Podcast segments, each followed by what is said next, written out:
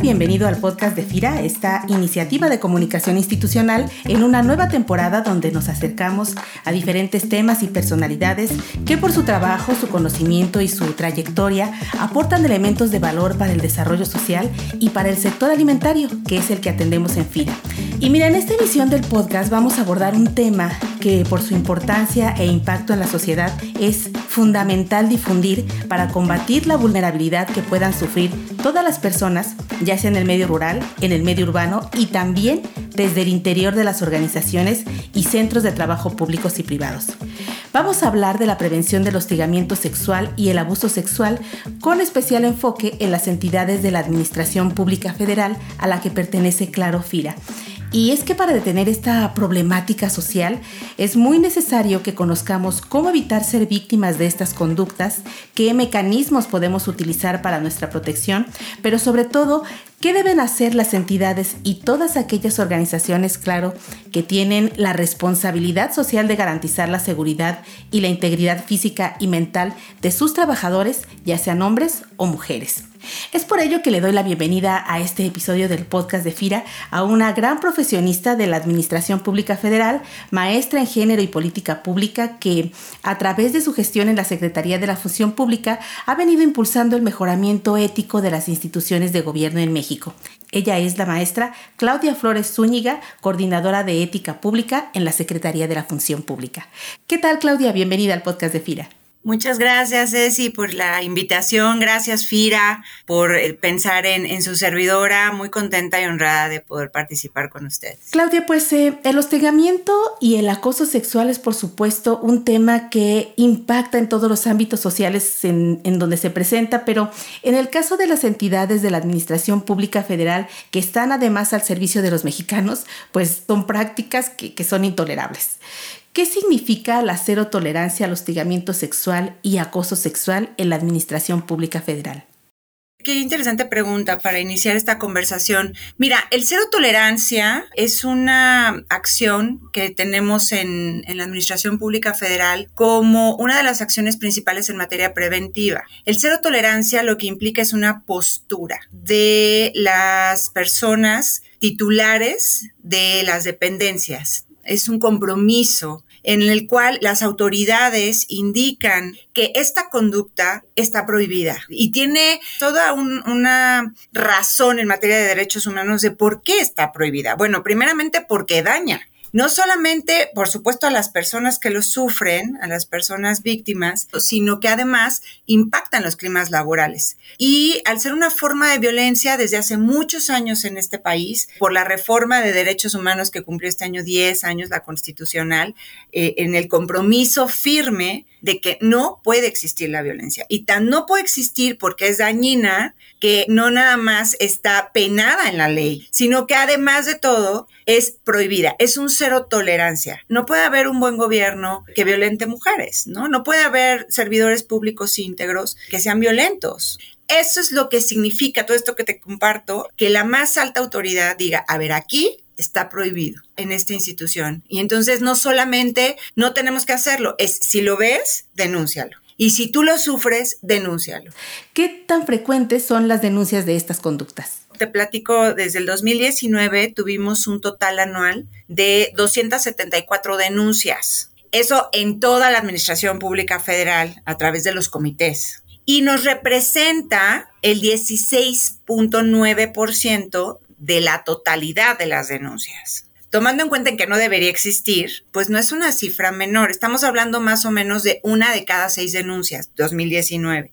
2020 tuvimos una de cada cuatro y esta es una cifra muy interesante porque en el 2020 salió todo este boom pandémico eh, por el COVID-19 y entonces tuvimos mucho tiempo de cuarentenas. Entonces eso nos implicó trabajar desde casa. Nos genera mucha curiosidad porque si la gran mayoría de las instancias no estaban en las oficinas, ¿cómo es posible que haya habido denuncias de hostigamiento y acoso sexual?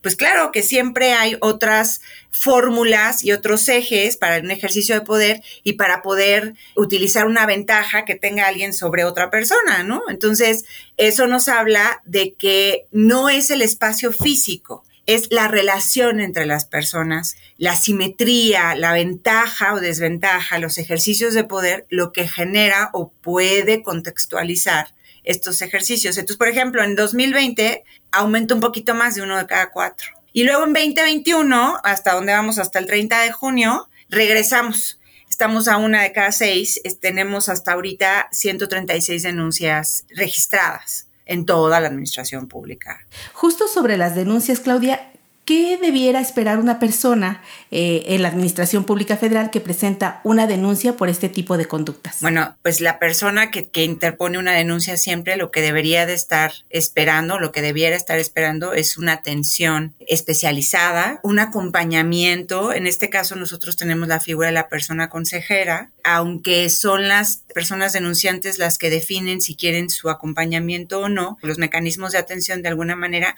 lo ofrecen porque las personas consejeras están entrenadas, están certificadas, capacitadas en una serie de elementos para acompañar, contener, ayudar, apoyar a, estas personas en lo que decida, ¿no? Ya sea en términos de atención inicial, ¿no? De una escucha asertiva, empática, profesional, pero también de informar los medios que tienen para poder hacer la denuncia y lo que se esperaría con cada una de ellas, ¿no? Porque hay mitos y no todos tenemos que saberlo todo. Hay que decirles en qué puede terminar el procedimiento, ¿no? Por ejemplo, los comités de ética no sancionan recomiendan. Son muy importantes, claro que son muy importantes porque muchas veces a través de estas recomendaciones mitigan posibles violaciones de derechos mucho más profundas, pero no sancionamos, nosotros no tenemos esa capacidad. Hay otra instancia, una unidad responsable que tiene esta atribución legal y orgánica administrativa, que son los órganos internos de control, las unidades de responsabilidades, y ellos sí tienen esa posibilidad. Entonces, la consejera sabe todo eso y tiene el pulso para determinar el riesgo para poder proponer en su caso si necesitaría alguna medida de protección o no y poderle acompañar, incluso a interponer la denuncia por escrito, hacer su denuncia, etcétera. Pero al final, las denunciantes son las que deciden si quieren a esta figura o no, porque es su derecho y lo pueden hacer solas. Entonces nosotros lo que tenemos que hacer es pensar en el centro siempre ellas atenderlas de la mejor manera, evitar la revictimización, no tener prejuicios, utilizar la perspectiva de género, utilizar el protocolo, las metodologías internas para que podamos ayudar a las personas que lo están solicitando de la mejor manera. Muy bien, me queda claro que la denuncia la pueden presentar ya sea la persona consejera en compañía de la denunciante o la denunciante sola. Pero, ¿cuál es la ruta para presentar las denuncias y cómo se deben presentar? La persona denunciada tiene que ser persona servidora pública. Puede ser eh, anónima, puede ser por escrito, puede ser la persona que está sufriendo esta situación o alguna otra persona que mira que pues ya se le está pasando mal o que eso no está bien y entonces, bueno, puede ingresar la denuncia por escrito o de manera personal. Muy importante el conocimiento de los mecanismos de denuncia que nos comentas. Y bueno, antes de continuar, quiero compartir contigo que nos escuchas la siguiente información. Parte de su compromiso de gestión socialmente responsable, FIRA pone a tu disposición su micrositio ESG con las acciones que realiza en el ámbito social, ambiental y de gobernanza y es especialmente en el apartado social donde podrás encontrar todos los programas y acciones de protección a los derechos humanos, eh, no discriminación y equidad de género que tiene FIRA en favor de su personal. Si deseas consultarlo, puedes hacerlo en la página www.fira.go.mx en el menú ESG de la página principal y en el apartado social de este micrositio. Y ahora sí, regresamos a nuestra charla con la maestra Claudia Flores Zúñiga, coordinadora de ética pública en la Secretaría de la Función Pública. Oye, Claudia, comentábamos acerca de los mecanismos de denuncia de conductas de hostigamiento sexual y acoso sexual. Sin embargo, quizás muchas víctimas pueden tolerar estas conductas por diversos factores como eh, vergüenza, miedo a que las retiren de sus trabajos, miedo a que les infrinjan algún daño físico y entonces no hacen nada para detener al agresor. ¿Qué significa el consentimiento y cuál es su relación con las conductas de hostigamiento y acoso sexual?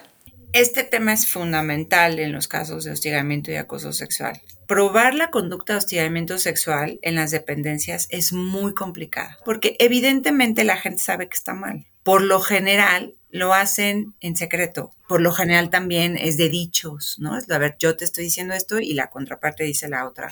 Entonces, es muy complicado poder probarla. Bueno, dentro de las metodologías con perspectiva de género, uno de los elementos fundamentales para poder probar el consentimiento. El consentimiento entendido como que ambas partes están de acuerdo en tener una conducta de índole sexual. Entonces, si hay una persona que no está de acuerdo con esto, es cuando no hay consentimiento. Entonces, ¿qué tendría que pasar? Parar la conducta. Es decir, a ver, yo le guiño el ojo coqueto a mi compañero y si mi compañero me voltea la mirada, pues eso no le gustó, ¿no? Entonces, el consentimiento está muy fácil. El consentimiento es tres pasitos. Le preguntas, dos, escucho lo que me va a decir. Sí, no, no puedo. Y tres, respeta la decisión. En esa misma metodología tan sencilla, las mujeres, por estos contextos patriarcales que son sumamente violentos, muchas veces en las dependencias es una expresión de eso, a veces por autoestima, por seguridad, porque es el jefe, porque es un compañero del que depende algo muy importante para mí, porque lo que tú quieras y mandes, no tienen esa fortaleza y esa claridad de decirte no, pero todo lo que no sea sí seguro es no. Entonces, el silencio, evitar a las personas, las vueltas y las vueltas de eh, vamos a comer sí un día, un día, un día, sí un día, un día. Esas no son consentimientos. Luego vienen los compañeros, pero si comía conmigo todos los días, ¿cómo es que ahora me acusó de, hostigador? Este, pero alguna vez te dijo que sí o te respondió que sí, que ir a comer contigo a otro lado fuera de la oficina? No. Entonces, las comidas de trabajo no son citas, ¿no? O, las reuniones de trabajo, o las cenas de trabajo, los desayunos, ¿no? Los cafés de las mañanas, ¿no? No, no, no son citas. Y claro, desde la mirada patriarcal, tú ves las películas de Pedro Infante, y entonces la, la chica decía, no, entonces decía, ¿cómo no? ¿No? Y la abrazaba y la besaba y entonces terminaba la chica contestándole el beso. Entonces, la concepción de la violencia sobre el consentimiento es el no significa sí, o el no es no sabes, o el no te voy a hacer cambiar de opinión, o el no todavía no pruebas. No, compañeros, no. O sea, el no es no. Las mujeres sabemos perfectamente a quién decirle sí y por qué decirle sí. Entonces, bueno, el consentimiento por eso es tan importante. Y por último, termino esta otra parte que es muy importante, sobre aquellos temas donde el consentimiento tiene otra mirada, que es cuando son obligadas por el contexto. ¿Qué quiero decir? Es mi jefe y es mi único trabajo, yo soy mamá soltera y no hay empleo. Entonces, el jefe me hostiga y me hostiga y me hostiga y me hostiga y me hostiga y me hostiga. Entonces, estamos teniendo casos donde después de cierto tiempo ellas denuncian, pero en el caso hay momentos donde pareciera que hay consentimiento porque o salieron, o se tomaron unos tragos, o les aceptaron el ride a su casa, y ellas mismas te dicen, y no lo hice hasta que salí de ese lugar, porque tenía miedo o de, o de no titularme o de perder mi trabajo. Y entonces, claro, para mí era más fácil, pues, sortearlo. Entonces, una mirada sin género decía, no, pues sí le aceptó el café, sí le aceptó el trago. Entonces, eso es consentimiento porque se lo aceptó, fue con él. Pero hay una mirada simétrica, hay un condicionante. Se les fuerza de alguna manera, simbólicamente, y ellas es una estrategia para salir del juego cotidiano, digamos, de esa violencia recibida todos los días, ¿no? Y eso tampoco es consentimiento, aunque te haya aceptado el café o los tragos qué fuerte, qué importante lo que estás diciendo, porque aquí esa, esa falta de empatía, de sensibilidad hacia las circunstancias de una compañera que está siendo víctima, nos lleva además a que sea revictimizada por ese consentimiento. La revictimización, para rápido en definición, es la profundización del daño en la víctima por una mala actuación institucional. ¿Y en dónde hay una mala actuación institucional? o pudiera haber una mala actuación institucional en cualquier lugar del proceso. En la atención de denuncia, la culpabilizas, preguntas sobre su vida personal, su vida privada, la desacreditas. La otra es repetirle por una cuestión de incredulidad, es hacerlas repetir lo mismo cuando es una situación sumamente traumática. Hay muchos estudios que nos lo dicen en materia de violencia de género que profundizamos ese daño y ese traumatismo si estamos duro y dale, duro y dale, duro y dale, duro y dale, con que repita, esas cosas revictimiza, profundiza, dejarlos muchos tiempos sin, sin, atender, no informarlas bien, no protegerlas. Por lo general, hay violencia laboral como consecuencia cuando no son bien tratados las denuncias. Eh, por eso el comité es tan importante que no puede dar información sobre los casos, porque lo que pasa es que la, eh, se recrudece la violencia. Entonces, por lo general, y si son jefes o jefas o hay una ventaja, pues si antes estaba, pues ahora tres veces más. Entonces, ¿qué pasa? De repente tenemos casos de sí una medida de protección y casualmente a los dos, tres días las, las despiden. Obviamente no dicen porque me denunciaste, ¿no? O sea, no, lo que dicen es o porque no trabajaba bien o porque no hacía bien su chamba o algo, o lo que tú quieras en términos laborales, pero obviamente con la mía decimos, entonces las medidas de protección son para proteger, entonces no las sueltas primero le preguntas y segundo no las sueltas, las acompañas. Tienen que estar protegidas y, y separarlas del daño. Y aquí algo muy importante, Claudia, es también esa parte de la sororidad entre mujeres y de la solidaridad entre compañeros, porque esa revictimización no solo va en la tardanza de las formas, como dices, sino en la parte de juzgar a la víctima, que si lo provocó, que si se lo merecía, que si se viste de tal o cual forma, eh, que si es justo, que si no es justo. Y bueno, es una cuestión que solo le compete a esa persona y que, y que yo no voy a juzgar ni hablar entre pasillos, ahora ya por grupos de WhatsApp, ¿sabes? La idea es pensar que tuvo que haber pasado para que esa persona, esa mujer, llegara hasta ese punto porque no se siente segura ni protegida en su trabajo. Claro, y, ahí yo quería llegar. Entonces, la sororidad no es una cosa que se nos dé nomás por ser mujeres. O sea, el entendernos entre mujeres, tendrías que despatriarcalizarte y reconstruir o deconstruir esas formas y reconstruir en estas nuevas formas de comprensión y de eh, tener una red simbólica entre nosotras como ellos los tienen. ¿Cómo podemos erradicar el hostigamiento sexual y el acoso sexual y la revictimización en nuestras instituciones? Yo te diría, entrarle al tema, pero por supuesto, desde un rollo personal, desde la empatía, la escucha asertiva, pero también entender que ya a estas alturas no es que uno quiera o no quiera, es obligatorio, porque quienes trabajamos estos temas sabemos que es para un bien a la humanidad, no solo para ellas, también para ellos.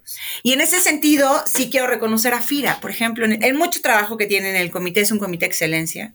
Entonces, FIRA lo está haciendo muy bien, pero dentro de las cosas que hace muy bien, porque son varias cosas que hacemos en los comités, es la capacitación. Tienen un, alta, un alto índice de capacitación con sus consejeras certificadas, tienen al personal en general, no solamente el comité. ¿Y por qué es importante la capacitación? Porque hay veces que no es que seamos malas personas, es que no nos cae el 20. Nunca había pensado en eso.